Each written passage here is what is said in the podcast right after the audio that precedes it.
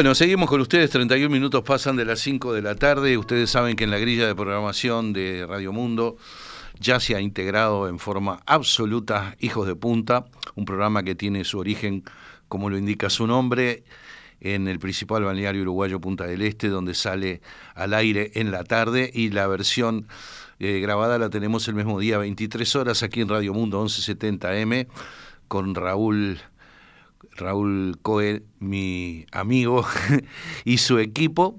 Y dentro de su equipo está Micaela Ferrero, con la que vamos a tener el gusto de charlar porque además han tenido una mm, iniciativa muy original que tiene que ver con la primer biblioteca comunitaria de Punta del Este.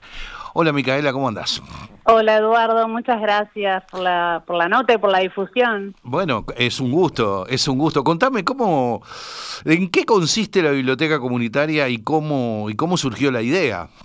Te cuento, la idea no es, no es tan original, eh, se hace en todo el mundo, claro. nosotros la, la conocimos siempre que hemos viajado, nos pareció algo súper lindo, de, que genera mucha muchas, muchas, mucho amor, mucha, mucha sensación linda en la gente, sobre todo mucha comunidad. Claro. Y con Isabel de Casa Castilla, la que es una amiga de hace muchos años, la venimos como teniendo en mente para ejecutar hace bastante tiempo realmente. Sí. Bueno, llegó el, llegó el año, después de pandemia, Sí. eh, nos pusimos las pilas, empezamos a juntar libros donados y te cuento cómo, Sí. cómo funciona. A ver. En la vereda de su local, porque siempre que haya una biblioteca comunitaria tiene que haber como una especie de local comercial que le haga de guardián. Florería Castilla. Sí, Florería Casa Castilla. Hay una casilla que es como un teléfono público de esos de, de Londres, pero de color blanco, Sí. que está abierto en los, el mismo horario de la florería, que es de súper extenso y en verano es aún más extenso. Y hay libros donados por, en este momento, por toda la comunidad, toda la gente que fue ayer a la inauguración. Mira qué bien. Cualquier persona que pase por ahí es libre de agarrar un libro, Llevárselo a la casa, leerlo y la idea es que lo devuelvan a la misma biblioteca cuando terminen de leerlo. Pero no hay registros. O sea, no hay ningún ningún tipo de control. N- No. Lo llevan y ya está. Control. Claro. O sea, lo que hay. Confiamos en la gente. La biblioteca es como un símbolo Claro. en un mundo en el que todo el mundo está tan perseguido con la desconfianza, bueno, nosotros Claro.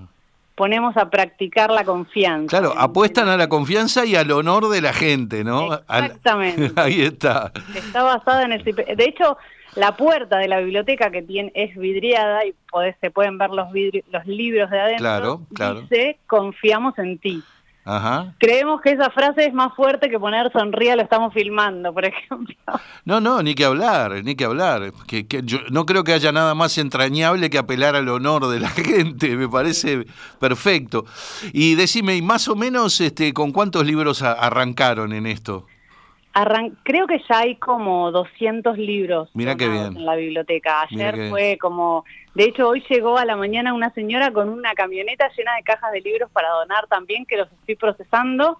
Qué maravilla. todos los libros que juntamos ayer y los que se van a seguir juntando, ya estamos abriendo la segunda, que Sí. va a ser en breve. Ajá. Ya tenemos local y todo para, para instrumentarla. Va a ser cerca de la playa, que también es lindo. Que O- la otro gente- comercio que va a colaborar también, como en el caso de. Florería Casa Castilla. Así es, otro comercio que va a ser de guardián Mirá qué de bien. esa biblioteca.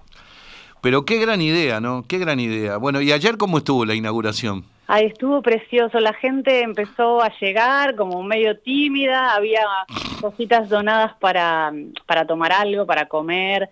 Estuvo Bonnie, una cantante que tienen la suerte de que tenga, tener ahí en Montevideo, que se vino para la inauguración. Mirá qué bien. Cantó precioso, tiene una voz increíble. Tuvimos a un DJ también, Ujú. fotos, videos. La verdad que toda la, toda la comunidad se unió para que la inauguración sea súper especial. Nos hizo un día maravilloso. Fue súper lindo. Mirá, vos sabés que yo estuve, tuve durante cinco años un programa de radio en Punta del Este, así que iba y venía todos los días y conoceré la magia de la zona que es único, ese lugar es único realmente.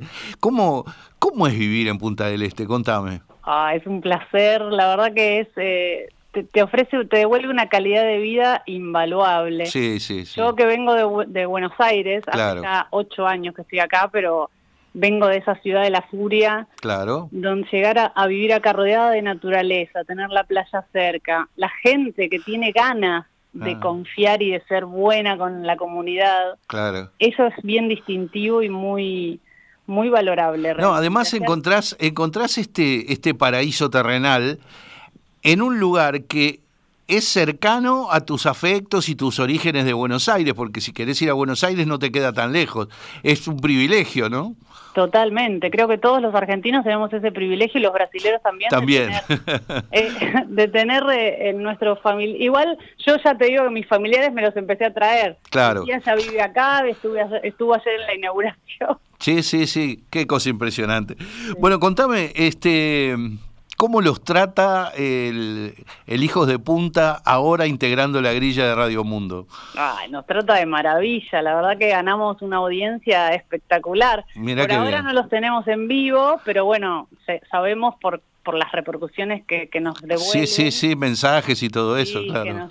que nos escuchan y siempre nosotros haciendo el programa durante la tarde pensando en que hay gente que lo va a escuchar de noche. Sí. Así que es, muy muy divertido. Y decime tú, tus compañeras este, son tan energéticas y tan pensadoras de cosas como Raúl, que es una especie de usina este, de ideas imparable, ¿no? Sí, eh, no somos todos iguales, si no sería un poco aburrido el programa. obvio, obvio.